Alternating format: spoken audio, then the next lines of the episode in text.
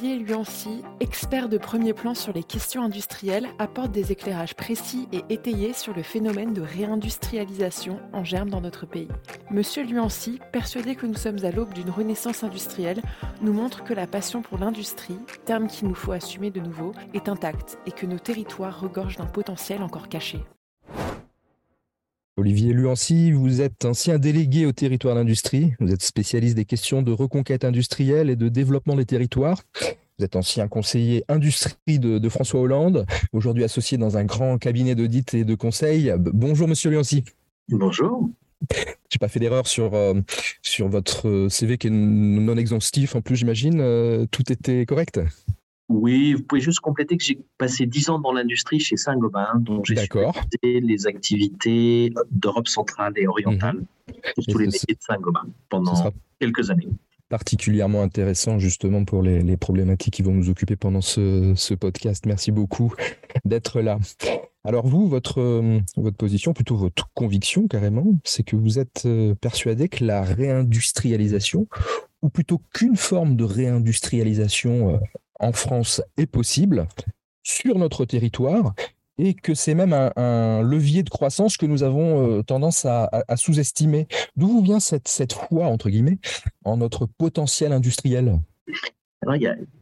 L'industrie, c'est un secteur économique et on peut le regarder comme ça et on peut mhm. dire bon bah ça va créer des emplois comme les services, comme les services publics aussi. En fait, ce qu'on a un peu oublié depuis à peu près une quarantaine d'années, euh, c'est que ce secteur économique qu'on appelle l'industrie, euh, au-delà de sa contribution à notre économie, apporte quelque chose à la nation. D'accord. Euh, et la première chose qu'elle apporte, c'est de la souveraineté. Et, oui. et on l'a vu récemment hein, sur notre sécurité d'approvisionnement, sur notre souveraineté sanitaire avec mhm. des médicaments qui nous manquaient parce que on a délocalisé la production, notamment en Inde c'est aussi un facteur euh, fort de cohésion territoriale. Euh, mhm. je ne dis pas que tout le phénomène des Gilets jaunes est, explicable par la désindustrialisation, mais mhm. j'ai la conviction qu'au moins une partie est liée au fait qu'en désindustrialisant, on a enlevé, je dirais, l'énergie de certaines villes moyennes. Euh, vous n'allez pas installer des services à haute valeur ajoutée, de la haute finance dans une ville moyenne. C'est des fonctions qui sont plutôt attachées à une métropole.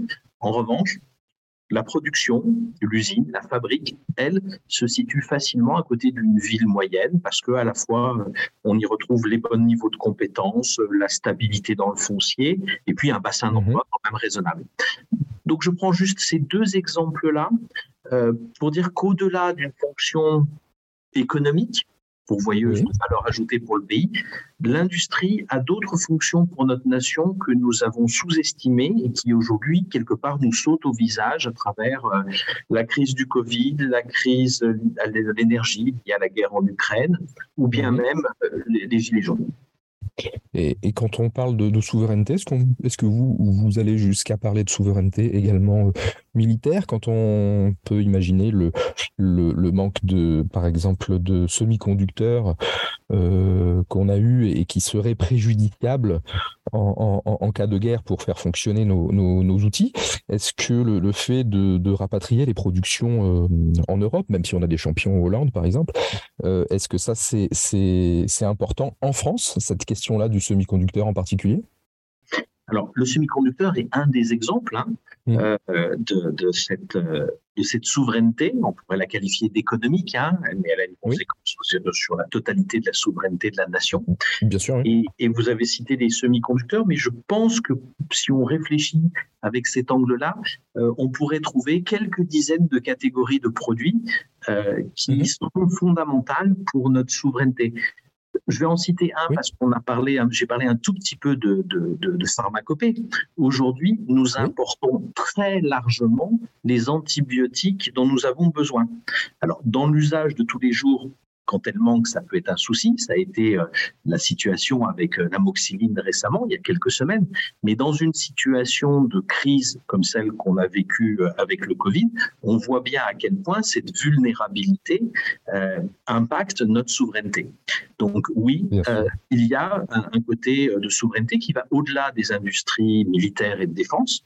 et qui, je dirais, irrigue quasiment toutes les filières de notre économie, filière productive, avec, encore une fois, c'est pas toute la filière, mais c'est des éléments précis de ces filières qu'il conviendrait d'identifier. Travail d'identification qui n'a pas été pleinement accompli, par exemple.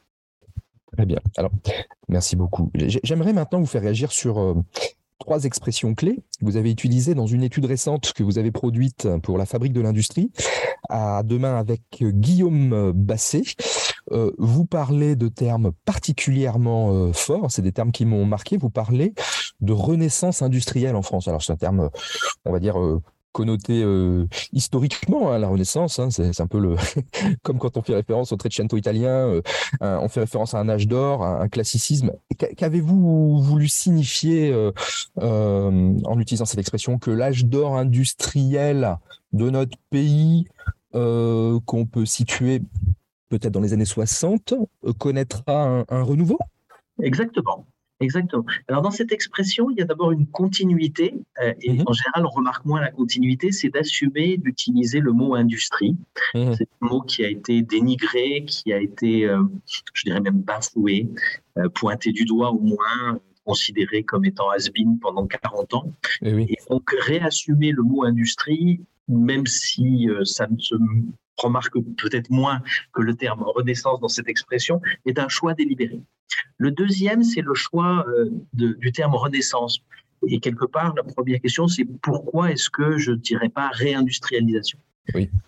En fait, la conviction qu'on est certain à avoir, c'est que euh, un outil productif, euh, ce n'est, on produit pas pour produire. En fait, un outil productif, ça sert un projet de société. L'outil productif euh, qu'on a eu, par exemple, vous avez cité dans les années 50 et 60, 70, a servi un modèle de société euh, qui était celui de l'équipement, de la consommation, et qui a sans doute dérivé vers la consommation de masse, avec mhm. euh, tous les impacts que ça a pu avoir, notamment sur l'environnement. Aujourd'hui, on est à l'aube d'un nouveau projet de société contraint fortement par les limites planétaires et donc avec une dimension environnementale incontournable on est sans doute aussi à, l'aube d'un projet de société où on a parlé de souveraineté, elle revient à l'ordre du jour parce qu'on voit les tensions géopolitiques qui s'étaient estompées pendant 80 ans revenir mmh. un peu à la surface et même euh, un petit peu, et, avec des perspectives, on, peut évoquer euh, la situation de Taïwan, hein, qui est au-delà simplement de, l'Ukraine, qui peut faire craindre des, blocus, des mouvements militaires, euh, je dirais, extrêmement forts. Et, donc, on a aussi un, concept de souveraineté qui est, qui est en train de se réimposer à nous. Ce n'est pas les seuls, mais on est donc en train de changer de modèle de société. Et donc, l'outil productif qui va servir ce projet de société n'est pas du tout le même que celui qu'on a inventé pour la société de consommation. Et donc, on va devoir changer de type d'usine, de type de produit. Donc, ce n'est pas simplement une réindustrialisation où on continuerait à faire ce qu'on a fait auparavant, mais c'est une forme de renaissance parce que euh, on est au service d'un nouveau projet de société, un peu comme dans la Renaissance italienne. Il y a un deuxième élément qui est important là-dedans, mhm. c'est que si on réindustrialise, comme je le disais, on va pas faire les mêmes produits et les mêmes usines qu'auparavant. Encore une fois, parce que on se dirige vers un projet de société de sobriété, de décarbonation, de circularité, et plus un projet de société de consommation. Et, donc, il y a on pourrait dire, mais il y a une forme de discontinuité, ce qui est vrai. Il y aura une discontinuité dans, les usines, dans les manières de, de mhm. penser les usines et les produits manufacturés. En revanche, il y aura une continuité, c'est que ce sera toujours les mêmes savoirs et les mêmes savoir-faire, ceux qui permettent de transformer la matière, qui seront mobilisés. Et on retrouve un petit peu euh, ce qui s'est passé dans la Renaissance avec une forme de redécouverte de savoir et de savoir-faire qui ont permis à un nouveau monde, à une nouvelle société d'émerger. Et puis le troisième point qui me semble important, c'est pourquoi est-ce qu'on ne parle pas de révolution industrielle? C'est un terme qui est pas mal utilisé. Euh, c'est la conviction. Dans une révolution, c'est ceux qui prennent au pouvoir qui font table rase sur le passé et ils imposent leur nouvelle vérité. En fait, dans l'industrie, euh, il y a une partie des savoirs qui se transmettent, mais il y a aussi peut-être la moitié euh, des savoirs qui sont des savoir-faire, qui sont issus de l'expérience. Et donc, on ne sera pas capable de régénérer un nouvel outil productif sans jouer la carte de l'intergénérationnel. Et je trouvais que le mot révolution était une forme de rupture entre deux générations, entre un avant et un après, qui reflétait mal cette nécessaire continuité entre euh, les jeunes qui arrivent avec des nouvelles techniques, avec des nouvelles ambitions sur l'environnement, sur le digital, et des, et des, générations plus anciennes qui ont aussi tout le savoir-faire de la transformation de la matière. Voilà un peu l'explication derrière Renaissance industrielle en creux dans ma question, il y avait effectivement ça. Je voulais vous, vous, euh, vous diriger vers ce, ce, terme de, de, de, révolution que, que vous n'employez pas et on le comprend parfaitement. Donc une évolution des, des métiers de la, de la production, produire, j'imagine, plus près du consommateur final. On parlait de circularité, donc euh, j'imagine euh, dès la phase de design euh, du, du, du, produit, on essaie d'imaginer son cycle de vie, qu'est-ce qu'on va en faire une fois qu'il aura atteint la fin de vie Est-ce que sa réparabilité, bien évidemment on, on, essaye de produire plus propre, plus durablement, plus intelligemment, c'est ça?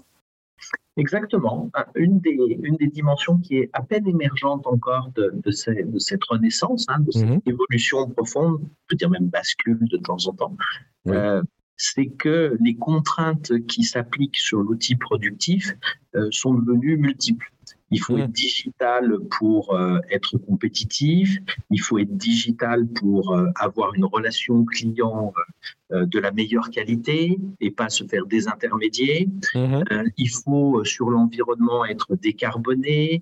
Il faut viser la minimisation des déchets, des pollutions. Il faut utiliser le moins d'espace possible pour une usine afin de respecter le zéro artificialisation net. Oui. Et on voit donc s'accumuler une série de contraintes euh, sur l'outil productif. Euh, si on essaye de les traiter une à une, je, ma conviction, c'est qu'on va se perdre. Euh, vous faites une feuille de route de décarbonation, de gestion de vos déchets, de, de matériaux recyclables, etc. Et, et, vous allez vous retrouver avec dix chantiers en parallèle euh, que peut-être seuls les grands groupes savent mener. Mmh. En revanche, si vous vous dites finalement, toutes ces, tous ces enjeux, tous ces défis, il, il, y a un seul moment dans la vie du produit manufacturier où, où ils convergent, c'est celui de la conception.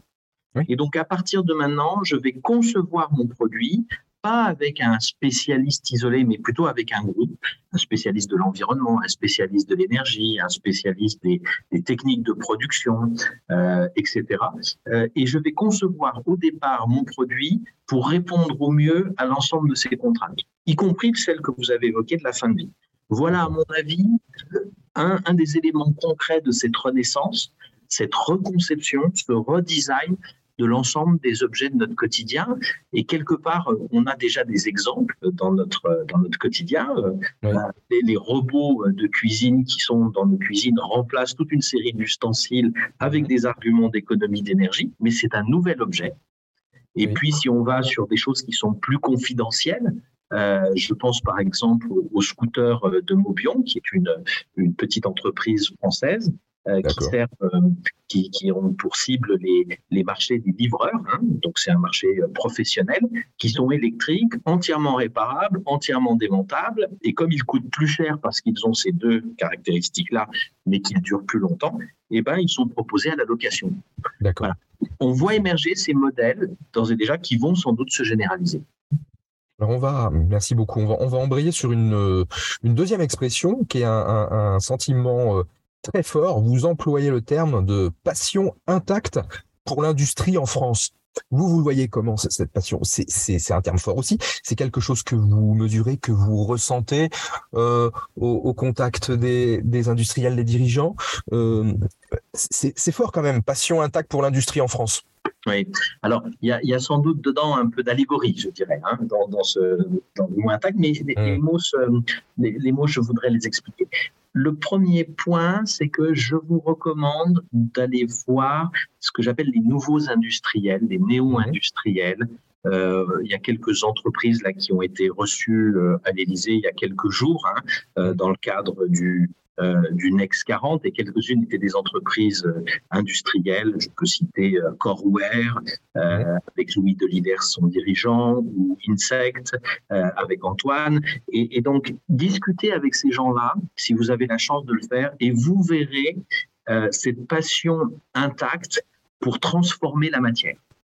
Alors, ce qui est intéressant, c'est qu'encore une fois, ils ne transforment pas la matière pour transformer la matière, mais cette transformation, cette production d'un objet ou de protéines issues d'insectes, elle est faite pour servir un objectif qui les dépasse. Euh, l'un, c'est euh, lié euh, à toutes les contraintes sur la biodiversité. L'autre, c'est des enjeux de santé et, médicaux. Et, donc, on, on, a toute cette passion d'une industrie qui, en fait, sert un objectif collectif qui les dépasse. Et ça, on le retrouve, c'est très présent. Quand je dis qu'elle est intacte, je dois reconnaître qu'elle avait un peu disparu pendant quelque temps et qu'elle est peut-être plutôt en train de renaître. D'accord. On interroge sur la raison d'être d'une entreprise. Et, là, on, bascule même vers des entreprises, euh, pour certaines, à, mission presque. Alors, elles ne sont pas nécessairement euh, euh, elles cochent pas forcément la case d'entreprise à mission, mais dans leur gène, dans leur, dans leur façon de fonctionner, elles le sont très clairement, très très clairement. Et c'est assez remarquable, hein, encore une fois, avec euh, France 2030 et d'autres et d'autres dynamiques, on voit émerger ce qu'on appelle des startups industrielles. Mmh. Certaines ne sont pas nécessairement des startups dans leur mode de, naissance et d'évolution, c'est des, des, PMI extrêmement innovantes. Et quand vous allez à la rencontre de ces gens-là, vous retrouvez cette passion euh, autour d'engagement, encore une fois, pour des valeurs d'environnement, de sécurité, de santé, euh, de Made in France, de souveraineté, et euh, le fait de contribuer concrètement à ces valeurs-là par, par l'industrie. L'autre point que je voudrais souligner, c'est que euh, il me semble qu'après trois grandes crises que nous avons traversées, les gilets jaunes, le Covid-19, la crise de l'énergie, euh, ce, lien entre les Français et l'industrie s'est renoué. Il me semble que euh, la population française a pris conscience que nous avions été trop loin dans la désindustrialisation et qu'aujourd'hui, il y a un fonds, mm un fonds quelque part, euh, qui vient des territoires et encore une fois de nos concitoyens. Interrogez les gens autour de vous, hein, tout simplement. Je, je, propose une idée, mais je, vous invite à la tester aussi. Euh, et vous verrez que oui, effectivement, nous avons été trop loin. Ce n'était pas normal qu'il n'y ait pas en France de gants médicaux mhm. disponibles pendant euh, la crise du Covid. Oui, nous pouvons avoir une forme de honte d'avoir vu le personnel médical utiliser des sacs poubelles en guise euh, de blouse parce que mhm. nous n'avions pas cette capacité de production alors que nous mettons nos vies, notre santé entre les mains de ces personnes-là. toutes ces images ont marqué et on fait renaître un, sentiment, un lien euh, mhm. qui s'était endormi euh, entre euh, les Français et leur industrie. C'est pas complet. Il y a toujours des gens qui protestent contre l'industrie, qui a certaines nuisances. Hein.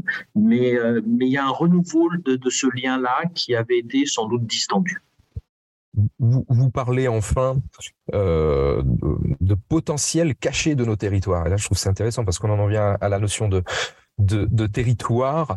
Ah, c'est surprenant. On a par exemple euh, tout un écosystème, je trouve assez méconnu sur la sous-traitance aéronautique dans le Lot, euh, par exemple, euh, autour de Figeac Aero. Est-ce que vous pensez que demain, c'est juste un exemple, est-ce que vous pensez que demain d'autres territoires ruraux ou périurbains auront un potentiel industriel que l'on ne soupçonne pas encore? Je parle pas de la ville là, puisque la, la ville, j'ai l'impression qu'on n'y est plus. La dernière usine euh, à Paris, je crois que c'est la Fuma au, au, tout début des années 90. C'est terminé, quoi.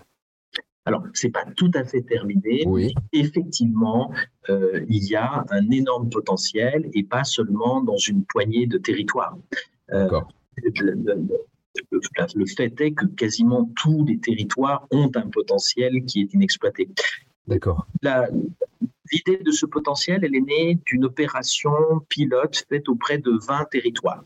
Mhm. C'est en général des territoires qui ont eu une meurtrissure, un accident industriel. Le premier d'entre eux, vous allez euh, le comprendre tout de suite, c'est Béthune avec la fermeture du site de Bridgestone qui était l'un des principaux employeurs. Et, sur ce territoire, euh, ce qui s'est passé, c'est que euh, les, les, acteurs du développement économique on sont certes allés chercher des projets qui pouvaient venir de l'extérieur de la France ou qui cherchaient un lieu pour s'installer en remplacement de, Bridgestone. Et on peut par exemple citer euh, le projet Black Star de, d'éco-pneus, de pneus recyclés, rechappés, euh, mhm. qui va s'installer sur à peu près un tiers du site de Bridgestone. Mais ils ont voulu aller plus loin, ils sont allés taper à la porte des chefs d'entreprise du territoire. Mhm. Et, et, la stupéfaction qu'ils ont eue, c'est qu'ils ont recueilli plus, enfin trois fois plus de projets qu'ils n'en connaissaient. En fait, les chefs d'entreprise industriels dans les territoires, comme des chefs d'entreprise, ont beaucoup d'idées, ont envie de se développer.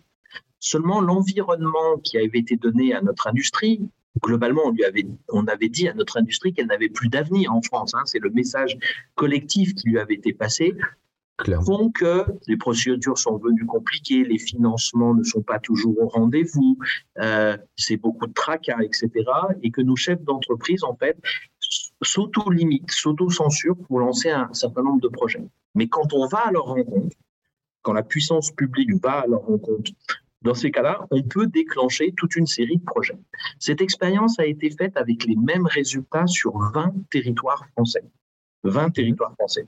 Et quand on généralise ce qu'on a trouvé sur 20 territoires, on arrive à ces chiffres fantastiques que à peu près 15 000 projets industriels sont dormants en France mhm. et qu'ils pourraient représenter 450 000 emplois industriels et 50 milliards d'euros d'investissement. Alors ça ne se fera pas en un jour, on pense qu'il faut une bonne décennie pour le faire, mais 450 000 emplois, c'est à peu près la moitié du chemin qui nous sépare pour rejoindre la moyenne européenne. D'accord.